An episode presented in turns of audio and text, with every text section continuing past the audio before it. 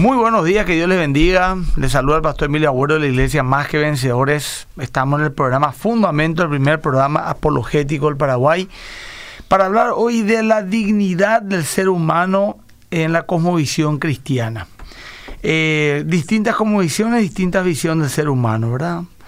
Eh, por ejemplo, para una cosmovisión sin Dios o netamente materialista, el ser humano es fruto del azar, nace sin propósito, vive sin cuidado y su muerte no representa ningún tipo de diferencia para el sistema, ni para el mundo, ni para el universo, para volver a una nada eterna en el cual nunca más, del cual nunca más volverá. Esa es la visión materialista, pero está la visión cristiana. Y vamos a hablar hoy de ello, para que todos los cristianos que nos estén escuchando y algunos no cristianos puedan saber realmente qué identidad tienen en Dios y en la palabra de Dios sus vidas. ¿Vale la pena su vida? ¿Tiene algún propósito? ¿Alguien les cuida? ¿Vamos hacia algún lado? ¿Venimos a algún lugar? Eh, ¿Tiene algún sentido esta vida? Todas esas respuestas tan trascendentales, preguntas tan trascendentales, la Biblia la responde.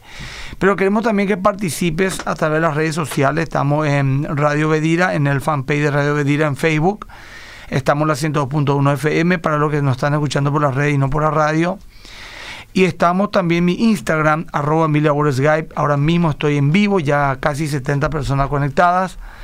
Y estamos también en el 0972-201-400 para enviar mensajes de WhatsApp, preguntas, respuestas, comentarios que no sean largos, solamente por escrito, nada por audio. Bueno, en unos 20 minutos más, 15, vamos a estar, leyendo ya los primeros mensajes. Ahora, hoy me, me ayuda como co-conductor del programa. He invitado José Abed, que es de la casa, y el querido Jorge Espino. Le, saludo primero a José. ¿Qué tal, José? ¿Cómo está, querido? Buen día, pastor. Buen día a todos los oyentes. Una bendición nuevamente estar acá con ustedes. Eh, esperamos conocer este tema a profundidad y también tener herramientas para conocer mejor nuestro cristianismo y, por sobre todo, saber amar. Y defender también nuestra fe, ¿verdad? Totalmente. Eh, Jorge de Gracia y Verdad. ¿Cómo está, querido Jorge? Bendiciones a la audiencia también. Estoy acá después de mucho tiempo para compartir otra vez eh, la palabra y la defensa de la fe, darle herramientas, así como está diciendo José y vamos a hablar prácticamente de algo que puede ser considerado como un legado cristiano, que es la asignación al ser humano de una dignidad inmutable que solamente pertenece, como está diciendo el pastor Emilio, a la cosmovisión cristiana y que no se puede sostener en otras cosmovisiones. Invito a las personas que puedan anotar también, tener papel y lápiz, porque quiero recomendar también algunos libros que pueden conseguir en la librería Más que Vencedores y si es que no tenemos, es el segundo libro al menos creo que no tenemos, pero podemos ver para conseguir para los interesados que quieran profundizar este tema y en la apologética en general. Bueno, eh, hace unos años eh, un estudiante me decía un meme donde decía por un lado eh, un dios, una mano señalando a un hombre que está así acomplejado, asustado, achicharrado, decía, eres un pecador.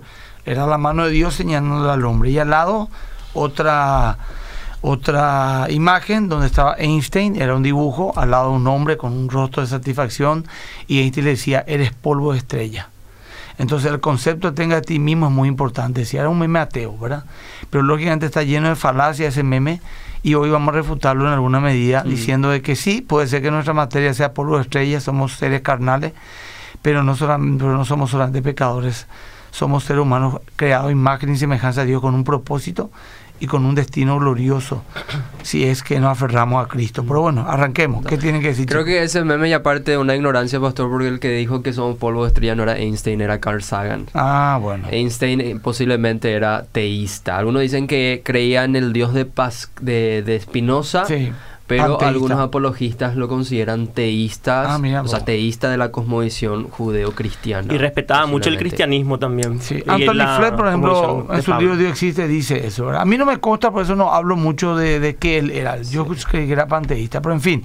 ¿Qué tienen chicos? Bueno, eh, el programa hoy viene a ser el valor humano en la cosmovisión cristiana y en las demás, y fuera de la cosmovisión cristiana también. De repente estamos en una en una situación global, vamos a decirle, ¿verdad? Hay muchos eventos, sucesos como guerras, ¿verdad? eventos, conflictos políticos que son profundos, ¿verdad? Pero quiero detenerme un poquito más a, entender el interés por la vida en, este mundo, ¿verdad? Eh, ahora fuimos testigos de un momento en donde en Colombia, por ejemplo, se aprobó el aborto hasta los seis meses de gestación. Prácticamente ya todo un feto, un bebé formado, ¿verdad? Y esto más o menos nos hace olvidar de que en Chile el aborto eh, hasta el nacimiento se permite. Eh, aborto, aborto postparto se habla. ¿eh? También se está hablando de eso, ¿verdad? O sea, o sea, nosotros como seres humanos, a partir de cuándo le damos valor y dignidad al ser humano. Mm. Justamente lo que hacemos con el cristianismo es darle el valor y dignidad que se merece al individuo desde el nacimiento. O sea, desde la concepción. Ujú. Y conste que hay movimientos feministas que antes defendían, queremos el aborto de las 12 semanas, por ejemplo. Mm. ¿Y con por qué ellos no levantan la voz en contra del aborto ante- antes del nacimiento o, o hasta lo- o de los seis meses? Porque Claro. a partir de las tres semanas creo que ya era un humano, una cosa Claro, así. claro, pero al final ellos totalmente desaparecieron y son nuevamente el legado del cristianismo el que defiende la vida en toda su totalidad, ¿verdad? Eh, podemos ver la corrupción del ser humano y el rechazo a la dignidad humana, no solamente con el aborto, sino con los eventos que podemos ver, por ejemplo, en un estadio de fútbol, extra- extraoficialmente 27 muertos, un montón de heridos, lesionados, se matan entre ellos. Es totalmente diabólico lo que pudimos ver en las redes sociales, ¿verdad? Le, desnudaban a, lo- a los del otro equipo contrario en, en ese estadio, ¿verdad? Le, le reventaban, ¿verdad? Eh, e incluso muchos de ellos pueden tener una como visión teísta, muchos de ellos capaz que tienen una religión. Mm. Hay sicarios en todo el mundo, ¿verdad? De que antes de ir a, a cometer un asesinato eh, Se encomiendan a se un encomiendan santo. a un santo. O se hace el nombre del padre o cualquier cosa. Y la única como visión que realmente le da valor y dignidad al ser humano y nos trae un equilibrio y nos, nos da a entender de que realmente hay que respetar la vida humana es el cristianismo. Y eso es lo que vamos a estar defendiendo hoy. Porque si es, si es que Dios no existe, entonces el ser humano no tiene valor intrínseco ni dignidad, ¿verdad? Claro. Totalmente. En lo que José está describiendo son eventos actuales, pero si vamos a hablar de la dignidad humana, podemos hacer un esfuerzo histórico de lo que el ser humano ha sido para culturas no cristianas, como por ejemplo la antigua Grecia y Roma. en- eran consideradas por Darrell Miller, por ejemplo, un sociólogo cristiano muy famoso, le denominaba esas culturas no cristianas como culturas de la muerte.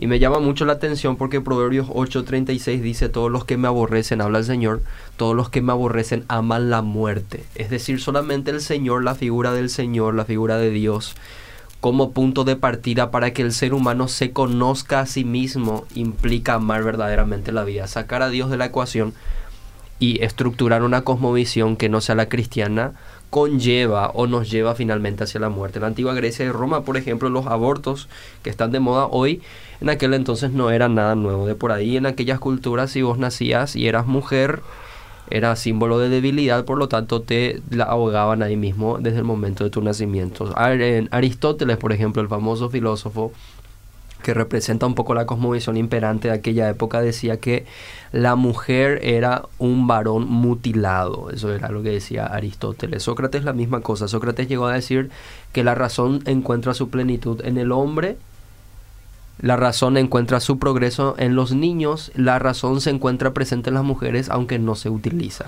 Y algo parecido decía Estamos hablando de las personas más brillantes, de- no de la época de la Totalmente, historia. Pero que respondían a la cosmovisión de turno de aquel entonces que no era el cristianismo y que encontraba, según sus percepciones, que ciertas personas no tenían valor. Y lo que estaba describiendo José es muy importante porque en- vivimos en una época sin Dios, por lo tanto, el resultado inmediato de eso es corrupción, que implica obviamente una relatividad al valor que el ser humano tiene. O sea, ¿qué valor tiene realmente el ser humano? Se está hablando de todo y a lo largo de la historia siempre se habló de todo. Hicieron lo mismo con los judíos, los judíos no tenían valor para ciertas culturas, para ciertas naciones. Hasta hace 150 años eh, Washington decía por ejemplo, que el hombre raza era el animal que más se le parecía al hombre. Y ahora, si Dios no existe y el cristianismo no es verdad, ¿cuál es el problema con ese tipo de afirmaciones, por ejemplo?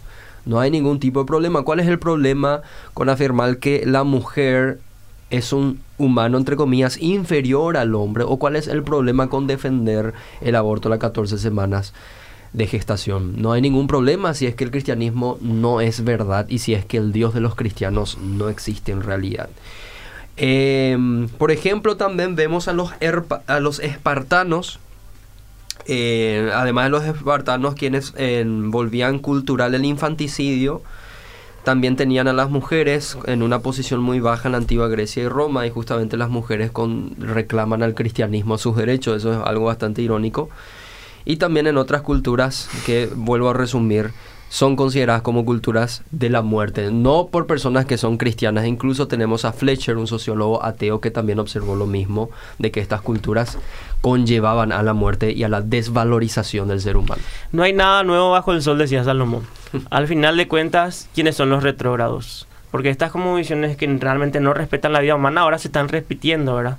Y tener un pensamiento mucho más allá y darle un valor y dignidad al ser humano es lo que nosotros consideramos del cristianismo un reflejo de la imagen de Dios porque mm. consideramos que el ser humano es un reflejo de la imagen de Dios y justamente desde, desde el mundo, desde fuera del cristianismo, lo que más se quiere atacar es la imagen de Dios. Por eso también vemos personas que se matan entre ellas y justamente me estaba hablando también del ejemplo de Caín, ¿verdad? No sé si quieres adentrar un poquito más de eso. Sí, la perspectiva bíblica. La Biblia es clara respecto al que el ser humano posee valor intrínseco valor natural. ¿Qué quiere decir eso? Que posee un valor que no es alterable. Por ejemplo, si Dios no existe, el único valor que el ser humano puede tener es uno que nosotros mismos nos asignamos.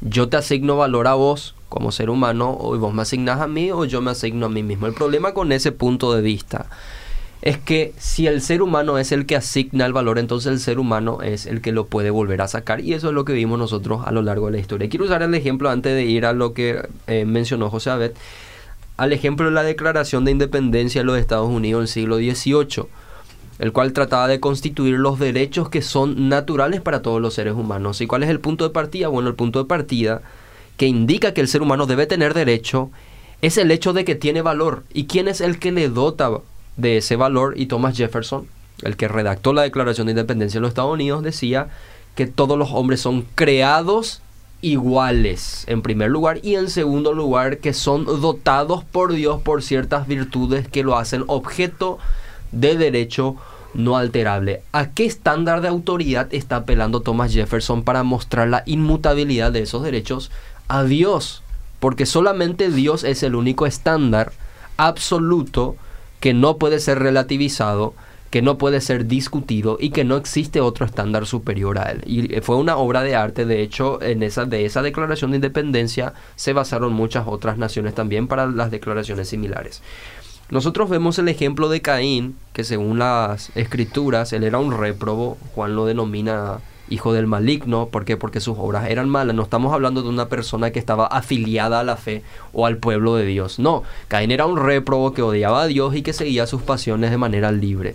Incluso a Caín Dios le asigna valor intrínseco por el simple hecho de poseer su imagen. Cuando Caín es señalado por Dios, es marcado por Dios, él teme por su vida porque alguien le puede asesinar, pero Dios le dice que si alguien mata a Caín, por Jehová, Caín será vengado. Y en otro texto después del diluvio vemos, si la sangre del hombre es derramada por el hombre, también su sangre será derramada. ¿Por qué? Porque a imagen de Jehová ha sido creado el hombre. Lo que Dios está haciendo al proteger al ser humano, al darle valor al ser humano, al hacerle al ser humano objeto de derecho y dignidad, es el hecho sencillo de que él está protegiendo su propia imagen en el ser humano. Al proteger su imagen en el ser humano, estamos hablando de valores naturales que el tal posee. Entonces nosotros lo que podemos ver en términos espirituales y teológicos con todo lo que José estuvo mencionando y lo que vemos a lo largo de la historia es sencillamente un atentado en contra de la imagen de Dios. Y justamente por eso la dignidad humana está relativizada, porque no hay personas que crean que existe un Dios que ha creado al hombre a su imagen y semejanza. Y ojo en lo que no queremos decir con hombre con el sentido del género varón, ¿verdad? Estamos hablando de humanidad. masculino. Y más queremos, o sea, queremos también reforzar el tema del, del, del, daño que le hace el machismo a la mujer. ¿verdad? Yo casi, casi me uno a una lucha feminista porque realmente las mujeres son las que más son, son más maltratadas, ¿verdad? No podemos negar esa realidad de que realmente hay violencia en contra de la mujer. No, esto es categórico y, y la Biblia no lo prueba de ninguna manera. Pero desde una cosmovisión atea, ni el valor, ni, el, ni la mujer ni el, ni el hombre tienen valor alguno si son solamente un accidente cósmico. Cuando yo estuve una vez en una, una invitación que, que hicieron acá por eh, rememorando el holocausto, creo que era el embajador israelí, eh, creo que era un uruguayo, creo, no estoy seguro. Y dio un discurso tan poderoso. El tipo no era, no sé ni si era, o sea, no era cristiano categóricamente, era un judío. Y dijo que él, él, hizo una, una, defensa o una acusación histórica, filosófica de cómo Hitler se animó a hacer tantas cosas tan terribles contra el pueblo de Israel y contra otras eh, contra los testigos de Jehová, contra los de raza negra, contra los cristianos que se oponían también a su régimen y a todos sus enemigos políticos. ¿Cómo llegó a tanto? Y él explicó, y llegué a tener ese discurso, lo habré perdido, bueno, fui, le pedí y me hicieron llegar, de que era una conjugación de la teoría de la evolución de Darwin y eh, Nietzsche con su filosofía del superhombre. Él conjugó estas dos como visiones para llegar a la conclusión de que no había nada de malo en que una raza superior elimine a una inferior o la subyugue. ¿verdad? Y argumentó de una manera terrorífica y lo que tenía en común, y eso es lo que me, impresionó, ¿verdad? dijo que la como visión atea de que no hay Dios era la plataforma ideal para una conciencia caída, con esto no digo todos los ateos defenderán esta barbaridad de ninguna manera, pero da pie a que uno diga, bueno, ya que no hay castigo, esta es la única vida, ya que no hay consecuencia, pues bien, hagamos lo que tengamos que hacer. Y esto lo llevó a un extremo tal que llegó a hacer todo lo que hizo. Él lo argumentó. Yo estoy solamente explicando lo que él dijo y me pareció muy interesante. Nuevamente, ¿por qué digo esto? Porque si le quita el valor intrínseco al ser humano, le quita también la probabilidad de un rendir cuenta de nuestros hechos en el más allá. Eso es una mezcla mortal para poder decir hago lo que quiero con quien quiera. Tal vez lo único, la última barrera que, impide que ellos sean todo lo que tenga que ser es la ley humana. Las leyes humanas, ahora que van a ir a preso, van a, van a ser juzgados, van a, o, eh, o, el escrache social, etcétera, etcétera. Pero eh, repito, no digo que todos los ateos sean así, lo que estoy nomás atacando es lo peligrosa esa conmovisión. Y si vamos a la historia, se condena tanto lo que el catolicismo romano hizo, lo cual es detestable de, la, Inquisición. Sin embargo, se calcula que unos 36 mil personas murieron por, a causa de la Inquisición en unos casi mil años. Lo cual es horrible, aunque sea uno es horrible, eh, no es el punto. El tema es que Mao Zedong, Lenin y dos, tres más ahí, en 70 años mataron más de 110 millones de personas. Y la conmovisión nuevamente ahí eh, esta es la única vida que tenemos, no hay que rendir cuenta a nadie, esta es la supervivencia más fuerte, hagamos lo que tengamos que hacer. Es muy profundo el tema. Eh, José, eh, si no hay mensajes todavía en WhatsApp, en mi Instagram ya la gente está saludando porque queremos saber mensajes. empiecen ya a enviar porque vamos a leerlo ahora. Ahora sí, tener uno, dos, ya empezar y la gente va. Recuerdo el número antes, el 0972 201 400 0972 201 400. Este es el momento que la gente empieza a escribir, a ver. A ver. Hola, un pastor, ¿por qué tiene que tener guardia de seguridad? Se supone que Dios y los ángeles le guardan, dice. Entonces no, no es el tema, ¿verdad? No es el tema, pero bueno, eh, no, eh, entonces no tiene Dios para qué le pidió a Israel que tenga un ejército si él podía defender. Buen día, bendiciones. Se dice que Einstein posiblemente era panteísta. Edificante siempre escucharlo. Esteban desde Capiatá. Buen día, les escucho con un rico mate, excelente programa. Siempre espero los sábados por ustedes. Saludos y bendiciones. Qué bueno, por ustedes. Son los mensajes ahí hasta ahora. Eso nomás, pues, van a volver enseguida más. ¿No hay en, Facebook, por ejemplo? Ahora voy a mirar un ratito. Fíjate tampoco. En Facebook, en mi Instagram también la gente envía muchos saludos. No quiero perder un poquito de tiempo. Gracias a la gente saludar. A veces bendiciones, escucho bendiciones. Saludos de Campo 9, ese sí, Héctor, Héctor Jacks. Eh, Carolina saluda, bueno, un montón de gente saludando, por lo menos díganos de dónde son, ¿verdad? Y eh, hay gente que está en la zona del aeropuerto Asunción escuchando, gente que está de España también eh, conectada. ¿Qué hora será en España? Si se nos pueden decir. Dice, dicho esto, ah, Rick Torrenú dice, luego preguntan por qué Dios mató a mucha gente con el pueblo de Israel. tu contexto no estoy viendo, querido Richard seguramente está hablando de los genocidios de la Biblia. Hay algunos libros muy interesantes sobre los genocidios de la Biblia, muy interesantes. No sé si tiene alguna recomendación. Sí, Yo ahora eh, mismo no recuerdo el, el Hay un libro que se llama de Paul Copan que se llama Mátenlos a todos. Ah. hace un estudio de que en realidad no fue un genocidio como tal. Es algo que fue agrandado recién en siglos muy posteriores, pero nunca se consideró como tal. Ni tampoco una mortandad como muchos eh, críticos quieren hacer. También, no, pero también hay un autor menonita, no sé si es europeo o canadiense, que escribió genocidios de la Biblia. Y dio argumentos teológicos, filosóficos, históricos, pero siguiente no me llenó tanto ese libro, no es muy grande tampoco. Me gusta mucho cómo William Lancray defiende ese tema. El profe Rainer también escribió, el profe Él también escribió, escribió en el libro eh, Es tiempo de defender tu fe, que fue un libro del Congreso Apologético que hubo en el CENTA, que pueden encontrar también en Más que Venció en la librería. Bueno, eh, ¿algún mensaje más? ¿Pregunta o algo? O si no, hacemos cinco minutos para la gente escribir. Ah, del Chaco Argentina, que para cuando una visita por Sánchez Peña Pastor y en algún momento se va a dar. Ya estuve ahí, en un hermoso lugar. Saludos a los pastores de Luque. Estoy escuchando, estoy en mi Instagram, arroba Emilio. Dice, de Luque estoy escuchando, no me pierdo ningún programa, aprendo mucho con cada tema, dice Raquel. Eh, Luque nuevamente saludando y dice, buen día, ¿por qué el hombre hace cosas y quiere culpar a Dios? ¿Cómo explicar esto a los que dicen que es así? Bueno, y es fácil. Si uno, por ejemplo, se pasó fumando toda su vida y le agarra un cáncer de pulmón, no es una prueba ni, ni esas cuestiones, es una consecuencia lógica de su mal hábito, porque Dios pide que cuidemos el templo del Espíritu Santo que es nuestro cuerpo. Proverbios, por ejemplo, el pastor para añadir nomás esa pregunta, ¿por qué culpa a Dios? Proverbios dice, el hombre se arruina a sí mismo y después dice, Dios tiene la culpa. Eso está escrito en el libro de Proverbios y creo que responde brevemente y muy fácilmente la pregunta. Bueno, acá dice Carlos Alonso, soy del barrio Cambala, que está al lado de su iglesia y siempre voy a su iglesia cuando estoy por Paraguay bienvenido querido, Dios te bendiga Sergio. ¿Dónde está Sergio? ¿Fuera del país o fuera de la ciudad? Sergio Alonso, mi mamá va a su iglesia. Qué bueno Sergio, ¿y vos? ¿Te va a alguna otra congregación? Dios le sigue usando, dice, muchas gracias igualmente. Buen día, pastor. ¿Será que Putin tiene la misma mente de Hitler? No sé. No sé qué será su comodición, a lo mejor son escenarios distintos. Y tenemos unos mensajes más. Última oportunidad para los que escriben. Dice, favor, explicar también cómo la Iglesia Católica, con la Inquisición y la supuesta cosmovisión cristiana, mató a cientos de miles de personas. Eso justamente ah, explicamos. Igual eh, que Hitler con la cosmovisión atea. Totalmente. Pero eh, lo que hizo el catolicismo no tiene nada que ver con lo que dice la Biblia.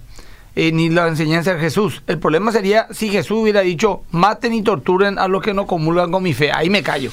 Pero, Jesús no dijo eso. Jesús? Eh, da la otra mejilla y todo lo que sabemos. Oren Perdónale, no sabe lo que hacen. Claro. eso hizo, eso hizo la religión política la religión política, ahora politizada. De Barcelona no escuchaba el amigo. Bueno, hay una, hay una distinción también que tenemos que hacer con esa pregunta que te hicieron y es el hecho de que si una persona que dice ser cristiana comete ese tipo de actos, entonces no está siendo consecuente con su cosmovisión. Pero si una persona que no cree en Dios sí comete ese tipo de actos, sí está siendo consecuente con su cosmovisión. Por ejemplo, el pastor estuvo mencionando a Joseph Stalin, Mao Zedong, Lenin y muchos otros que tenían Pol Pot, que tenían cosmovisión ateas comunistas. Al ellos matar, al perseguir al católico, al judío, al moro, etcétera, ellos sí estaban siendo consecuentes con su claro, Nietzsche, por ejemplo, fue un ateo nihilista. Nihilista significa nada en, en, latín, nihil. ¿Qué quiere decir eso? De que al desaparecer Dios, ¿qué queda? La muerte. absolutamente nada. La muerte, absolutamente todo. Nietzsche fue un crítico, no tanto de la fe cristiana, sino más bien un crítico de los ateos de su tiempo.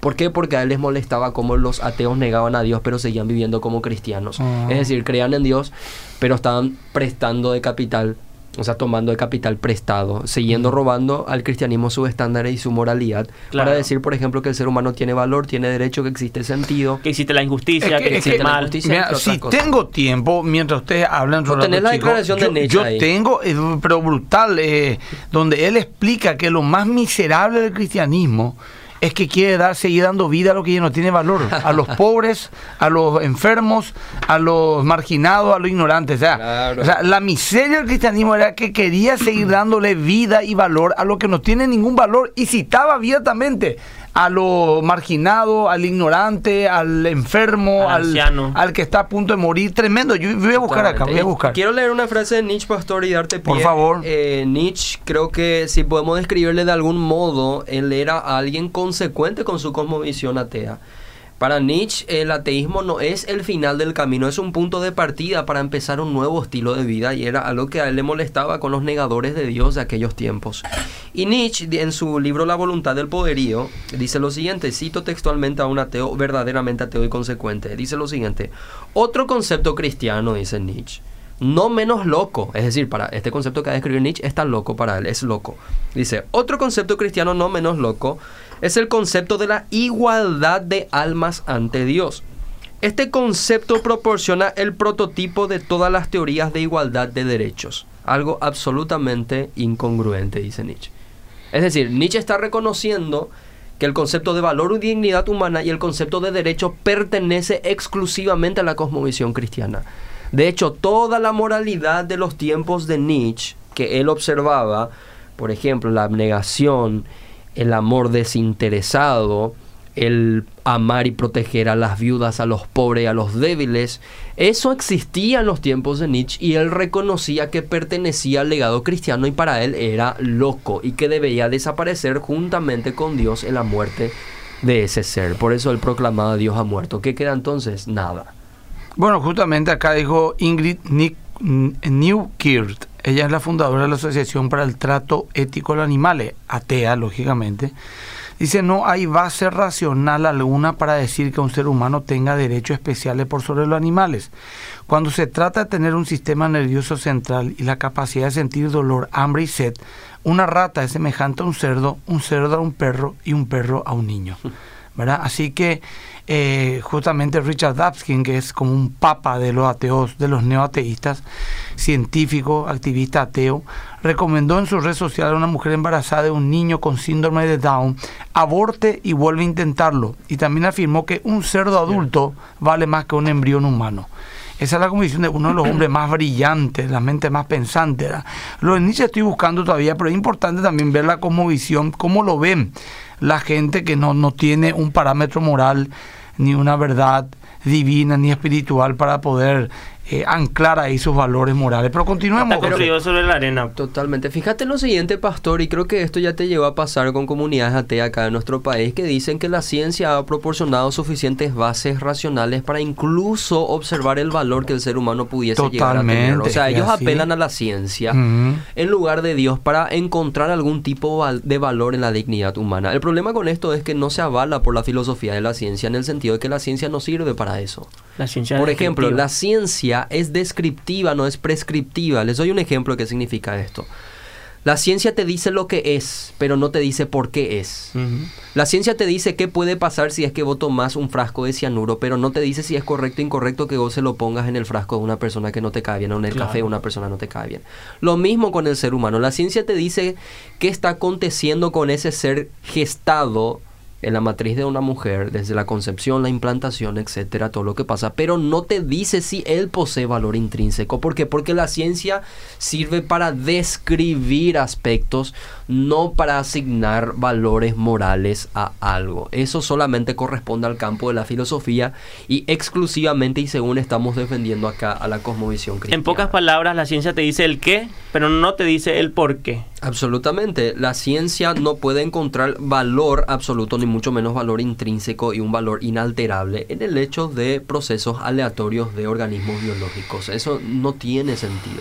Absolutamente no tiene sentido. Puedes usar la ciencia tanto para hacer el bien como para hacer el mal. Puedes utilizar la ciencia para generar eh, medicamentos para ayudar a las personas enfermas, así como puedes utilizarla también para diseñar bombas atómicas, bombas nucleares para destruir naciones enteras. Acá justamente encontré, perdón José, y eh, dice el filósofo alemán Friedrich Nietzsche, bueno, planteo, le llamé a Bo Angabach, mi amigo alemán, para que me ayude a, a, pronunciar bien Nietzsche, ¿verdad? Y me quedé nomás con Nietzsche.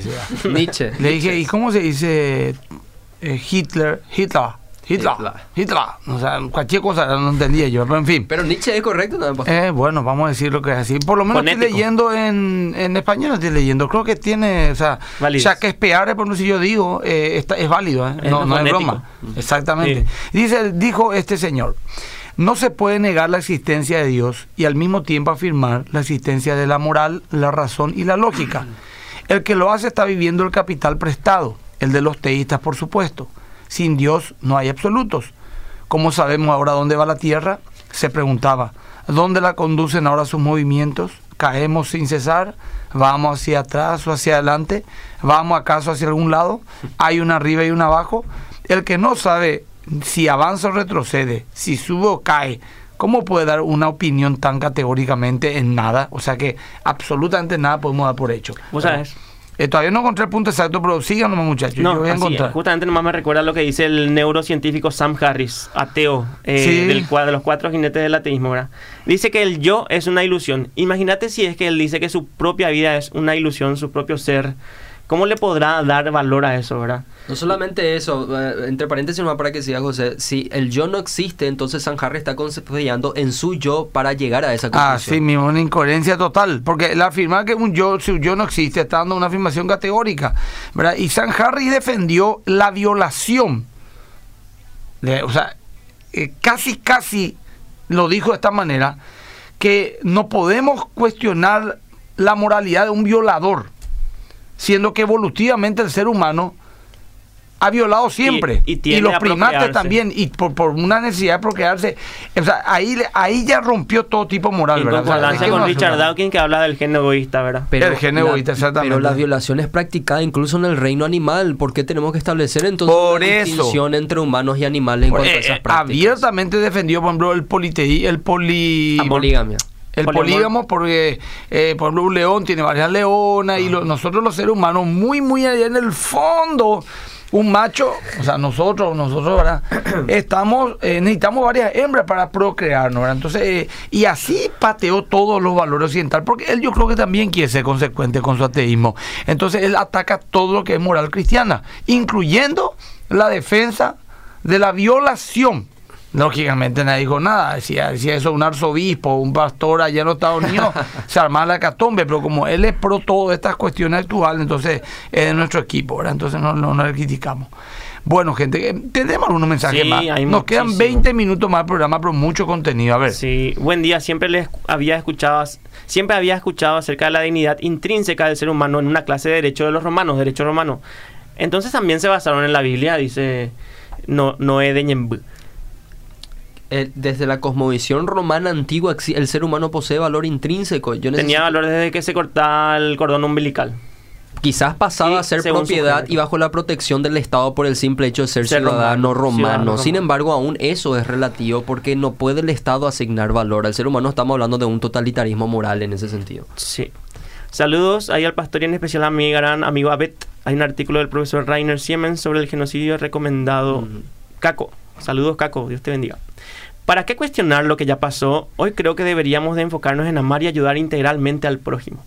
Híjole. No sé a qué Esa se refiere, afirmación es pero- válida solo en el cristianismo, por ejemplo. Claro, claro, pero no sé por qué se refiere a eso, porque dice un dicho que el que no conoce su pasado tiene Está que repetir. Fíjate lo que está diciendo. repetirlo. Eh, estamos repitiendo la cultura de la muerte, ¿verdad? Estamos hablando de gente que quiere que vos parís y ahí que se le mata al chico, un Claro. asesinato ya, ¿verdad? Justamente por amar y ayudar al prójimo estamos hablando sobre el valor y la dignidad humana, ¿verdad? Y estamos Pero bueno, acá, acá siguen los saludos por de todo el mundo, realmente tremendo. Saludos, pastor, interesante el tema. Agradezco a Dios conocerlo y no dudar de su amor y misericordia. Leo Valmir.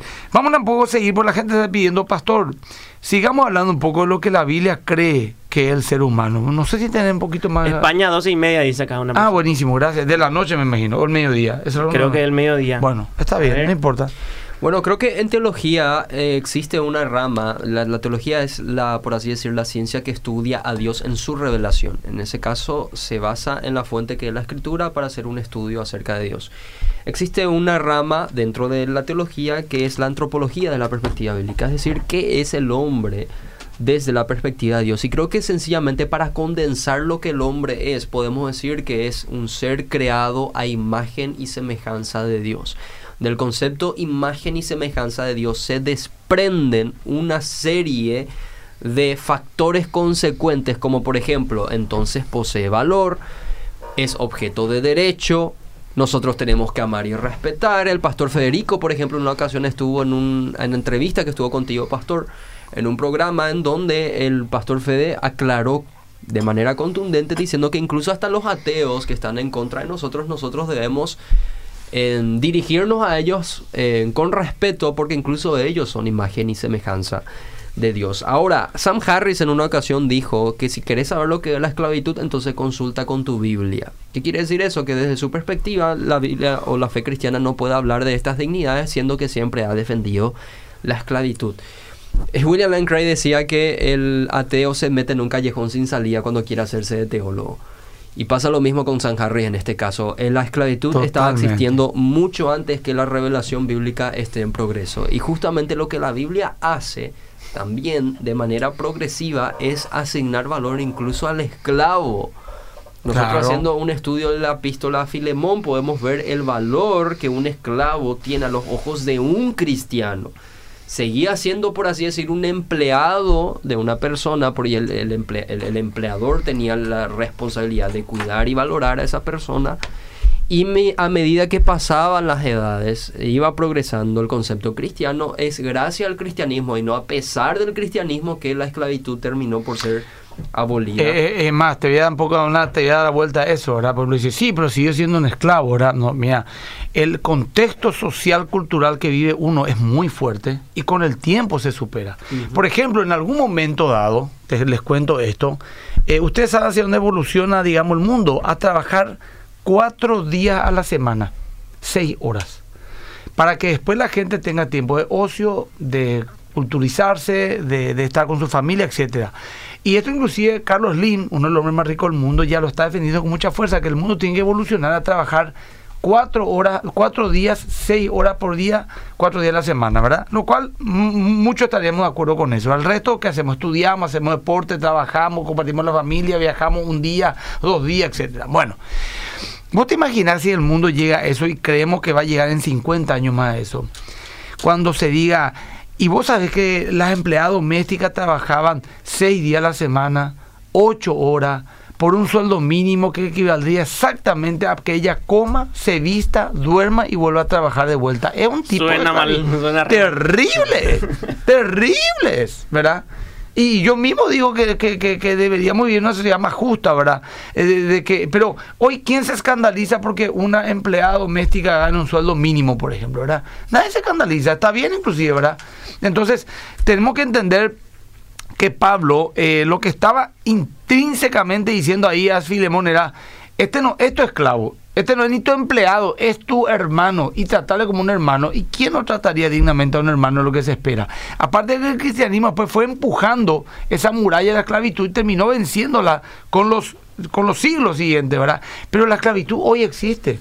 Hay esclavos, eh, los chinos rojos traen esclavos toda la hora, ¿verdad? Que vos te vas de repente en alguna zona de, eh, céntrica de Buenos Aires, no sé si Asunción, y encontrar de repente 60 personas haciendo jeans y, solamente por comida. No saben hablar ni el idioma local. Eso se sabe en Nueva York, en muchos países. Eh, eh, hoy en día todavía en Sudán, por ejemplo, hay tribus que conquistan a otras y le esclavizan literalmente a la tribu conquistada. Y el cristianismo aprueba eso. No, no lo aprobó nunca, ni hoy mucho menos. ¿Por qué? Porque tiene dignidad intrínseca. Pero si vos vas a ser un darwinista rabioso, o, con Nietzsche vas a decir, espera Tito, esto es natural el más fuerte doblega al más débil y lo utiliza. ¿O acaso nosotros no comemos vaca, gallina y nos sentimos mal por eso? Este el judío, este que le agarraron, Eichmann creo que era que le agarraron en, en, el 62 en Argentina y le juzgaron y le colgaron en Israel.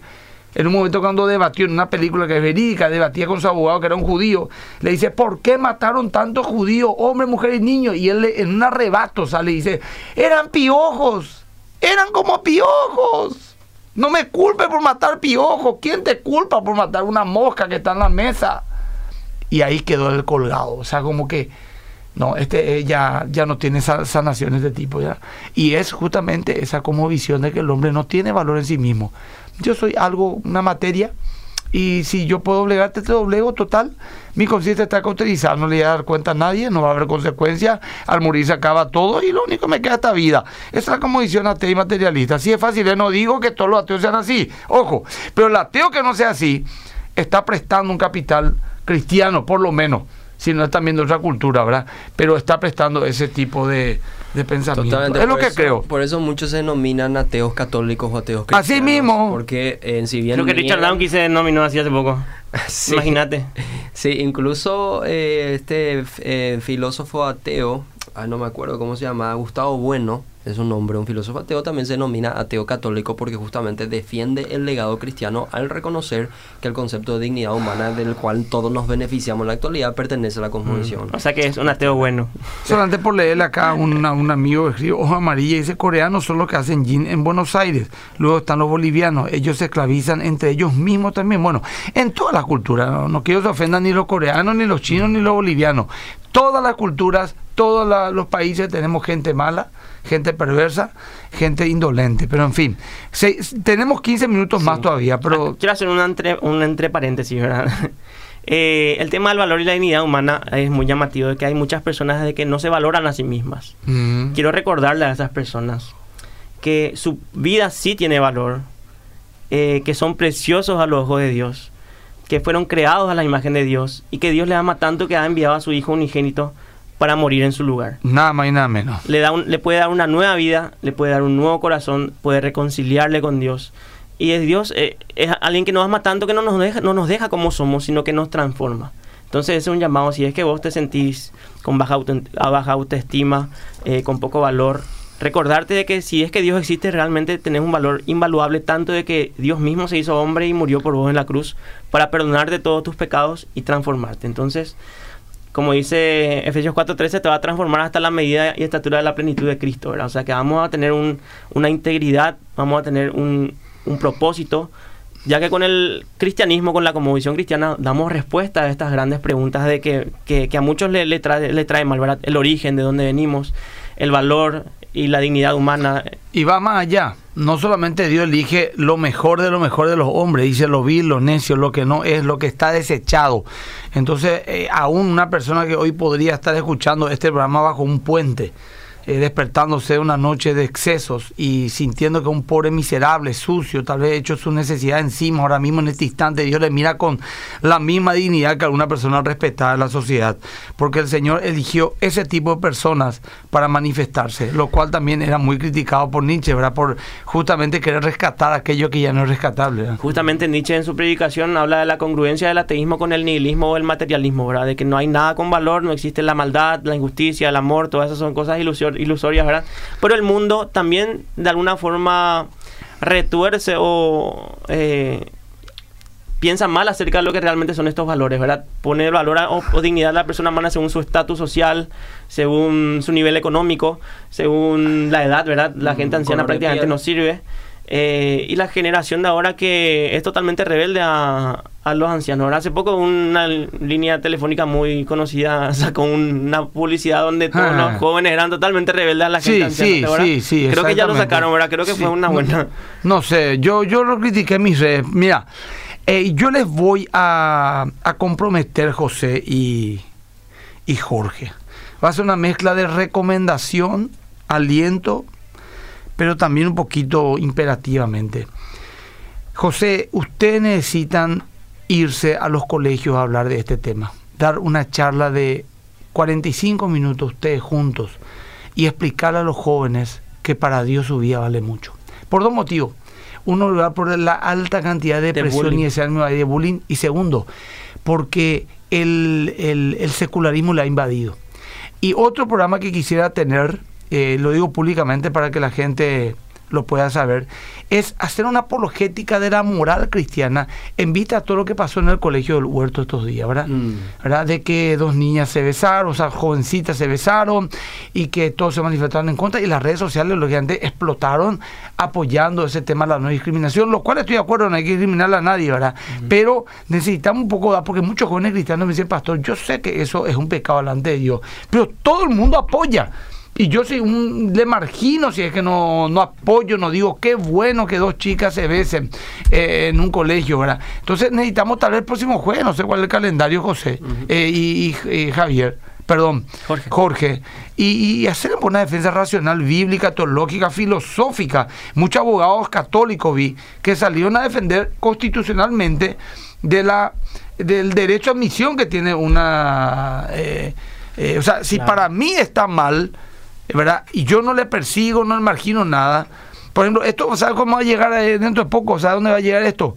Que así mismo van a escracharnos porque no le ponemos como director de alabanza a una persona abiertamente homosexual que tiene una pareja. Mm. Ah, e, en poco tiempo más. O le negamos la Santa Cena. O le negamos la Santa Cena. No le negamos la entrada a la iglesia, no le negamos consejería, no le negamos oración, pero ya va a ser de segunda si es que le negamos la Santa Cena, porque viene con el marido al lado un tipo. Entonces hay que un poco hacer una apologética. Por otro lado, también hago un pequeño paréntesis, nos quedan 7, 8 minutos. Eh, el 2 de abril estamos festejando nuestro cumpleaños como más que vencedores. Es un evento sumamente importante no solamente por el contenido, digamos, humano que va a tener, o sea, va, a haber un espectáculo, va a haber un show, juegos artificiales, música, sonido de primer nivel, una sorpresa, un video, un evento, pero cosas muy fuertes, pero también va a haber mucho tiempo de oración, ministración, impartición, servicio, servicio mm. de todos los tipos, que la gente conozca, sepa qué estamos haciendo. Realmente es sumamente importante que esté en el 2 de abril, sábado, a las 19 horas en el Jockey Club, entrada libre y gratuita.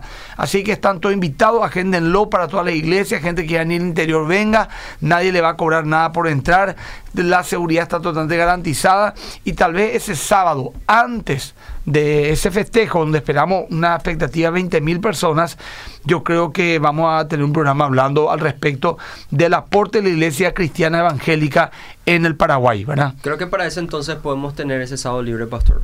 Puede ser, puede ser, porque no, es que ese sábado, a no sé que vengamos a ocupar un ratito el espacio para alentar a la gente a estar, ¿verdad? No sé, digo yo, ¿verdad? Porque va a ser un sábado así, a la tarde, y podemos hablar, por ejemplo, del valor de lo que ha sido, ha hecho la iglesia en general, católica también, ¿eh? Eh, ojo, pero vamos a enfocarnos en nuestra área, porque tampoco son fanáticos cerrados, el catolicismo ha dado una contención enorme a los menos favorecidos, a los enfermos, pero vamos a hablar de la iglesia evangélica cristiana que tiene un laburo enorme de contención espiritual, emocional, de alimento, etcétera. Por la gente cree que nosotros somos unos fanáticos místicos que solamente hablamos de cosas espirituales e improbables. Estamos sirviendo al cuerpo de la gente, estamos sirviendo a su bienestar actual y que la iglesia, que la gente conozca también lo que se está haciendo. Bueno, nos quedan ocho minutos, pero José, podéis lo que quieras. Pastor, acá ya nos escriben, dicen buenos días, yo soy director de una escuela y serán bienvenidos con la charla de ustedes sobre autoestima y otros temas que sea de edificación a los alumnos. Pasan un poco tus números. Inclusive, yo te voy a decir una cosa, José, eh, Jorge.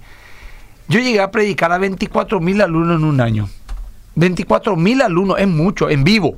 Dos, tres a la semana más me iba. De auditorio de 100 alumnos hasta auditorio de 1600 alumnos. Hablándole de opción de vida era mi tema. Y era evangelístico, pero le hablaba de algunas cuestiones que de aquella época que tocaba algunos temas actuales, lo defendía, era un tipo apologética sin saber que era apologética. Y luego le hablaba de Cristo, así como José recién habló del sumum de la identidad cristiana que Dios mismo se hizo carne para morir por nosotros, ¿verdad? Yo te digo, te va a llover, José y, Jorge, le va a llover y posiblemente tenemos que formar un equipo y es una herramienta evangelística muy importante. Si esta señora puede dejar su número ahí, ya tomamos y arrancamos ya. Y con, con Jorge estamos pensando también hacer una mesa de respuesta a preguntas sobre el cristianismo. Exactamente, como hace eh, una mesa, ponen ahí dos de ustedes y que los jóvenes pregunten lo que quieran. Una charla, por ejemplo, va a ser brutal, pero brutal, Jorge, antes que ya se prohíba. Mm. Antes que ya se prohíba. Pónganse las pilas, chicos. Hay muchísimos mensajes, pastor. No, no lee, Bendiciones, hermanos este, tanta bendición y edificante el formato y la temática del programa. Los escucho y me acompañan siempre en el trabajo. Juan Prieto, bendiciones. Hola, pastor. No es el tema, pero ¿qué opinas sobre la ideología? No es una ciencia comprobada. El ideólogo lee tu ojo, etcétera, etcétera. Ah, ideólogo, ¿eh? Ese estamos, podemos tocar en otro momento. Bendiciones. Muchos ateos cuestionan a Dios como el estándar de los valores morales, planteando el dilema From, donde se plantea si las cosas son buenas por sí mismas. En este caso, no se necesitaría a Dios para saber lo que es bueno o malo, o si las cosas son buenas, ¿por qué Dios lo dice? Porque Dios lo dice, en este caso la moral sería arbitraria y Dios podía establecer cualquier cosa como lo que es bueno o malo. En ambos casos no le conviene al teísmo.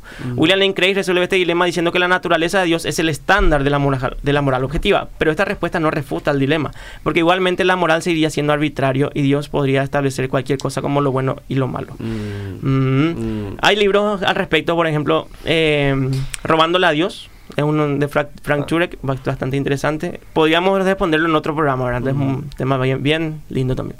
Buenos días, Dios les bendiga, escuchando a ustedes, muy bueno la programación. Darío desde San Lorenzo. ¿Qué piensan del señor que puso su corazón de cerdo excelente? Pastor, bendiciones, Susana de Luque. Ah, un señor que se puso el corazón de cerdo. Dos meses después falleció, según estuve estuve viendo. Le escucho de cada cupú. Quiero la música de Alex Rodríguez, Alex Rodríguez, dice ahí para que el operario después ponga. Buenos días, bendiciones, Pastor Jorge y José no sé por qué el ateísmo se asocia con la ciencia, siendo que tenemos la ciencia moderna, moderna y las universidades gracias al cristianismo. ¿Me recomiendan algún libro?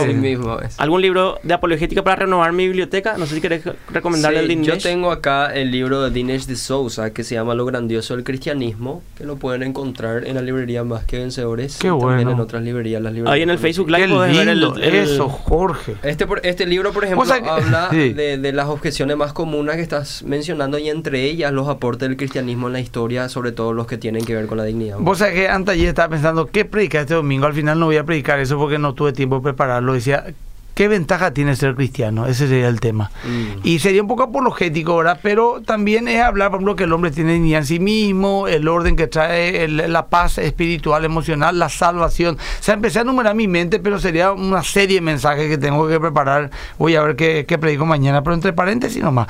Qué bueno que está ese libro, querido. Acá me dicen una, una hermana, una dama, ¿verdad? Dice eh, que el problema del, de, no creer en Dios es que después crees cualquier otra cosa. Sí, eso lo dijo Chesterton, es cierto.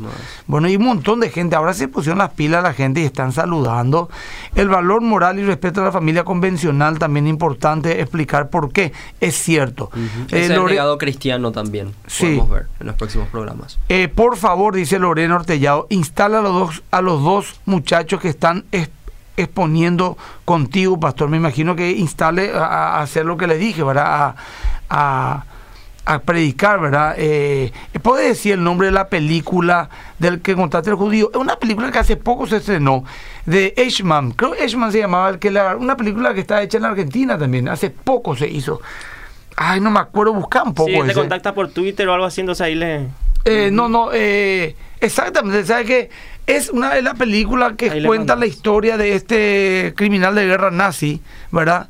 Eh, que la agarraron en la Argentina. Con esos datos voy a poder encontrar en internet eh, de qué se trata la película. Perdón que no me acuerde. Bueno, gente, nos quedan dos minutos. Gracias, José, por haber venido. No, gracias por la invitación y cualquier cosa a disposición. Realmente ahí se estaban contactando ya de varios lugares para que le visitemos. Así que sin problema vamos a estar coordinando y viendo que podemos ser útiles en esta sociedad también, ¿verdad? Eh, ¿Algún número o red social donde les puedan seguir la gente? Y José Abed en Twitter. O en Facebook, ahí me pueden dejar un mensaje. José Abed, A, B larga, E, D. Sí, así mismo. Y querido Jorge, Gracias y Verdad. Nosotros en Gracia y Verdad, en Facebook, Gracia y arroba Gracia y Verdad PY. En Instagram, nosotros, por ejemplo, estamos recorriendo, al menos a nivel de iglesia, estamos trabajando. Creo que me exhortó un poco porque antes yo recorría colegios, ahora es algo que tengo que volver a hacer. Evangelismo es fundamental. En estos días, por ejemplo, estuvimos en Palabra de Vida, que es un ministerio que trabaja en conjunto con jóvenes de distintas iglesias y también vamos a estar también, o sea, sirviendo con ellos en su escuela, enseñando apologética a sus líderes. Y bueno, nos pueden contactar ahí, pueden invitarnos a su comunidad si es que quieren aprender más acerca de todos estos temas y también vamos a seguir sirviendo. Este bueno, eh, una vez me dijo Jorge eh, y José, si usted me dice, pastor, quiero un reloj para, para lucirme, porque yo salí con una chica y no quiero que vea que no tengo nada en la muñeca. Yo te digo, uno tiene un reloj que tengo un Rolex President de 20 mil dólares. Te lo voy a dar, ¿sí? Y usarlo y mañana me lo logré. Pero te fuiste y perdiste y te fuiste y compraste uno igualito, pero que no era original. Mm.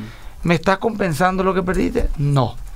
Pero si compraste uno de 20 mil dólares que también es original y me devolvé y me decís, el tuyo perdí, pero este te compré nuevo, igualito, el mismo precio, yo digo, no, pero ese me había regalado mi abuelo y mi abuelo a mi padre, y mi padre a mí, tiene un valor sentimental, ¿cómo me lo pagas? Es imposible pagarlo ahora. Entonces, si Jesús, eh, si Dios iba a salvar al hombre, no podía enviar un ángel a morir. No podía enviar a otro hombre a morir. Él mismo vino a morir porque el precio era salvar a alguien que tenía la imagen y semejanza de Dios. Esa, esa, eh, eh, esta pequeña historia que estoy contando usted tiene una profundidad enorme y es lo que resume la comodición cristiana, porque de tal manera amó Dios al mundo, al ser humano, a la humanidad, que envió a su Hijo unigénito, a Dios, él mismo vino hecho carne, para que todo aquel que en él crea no se pierda más vida, tenga vida eterna. Así que pensá en eso, tu vida vale muchísimo, recibir a Jesús como tu Señor y Salvador, arrepintiéndote de tu pecado y viviendo una vida dependiente de la Biblia y la palabra de Dios. Que el Señor te bendiga y nos vemos, si Dios permite, el próximo sábado a las 8 de la mañana por Obedira 102.1 FM. Amén.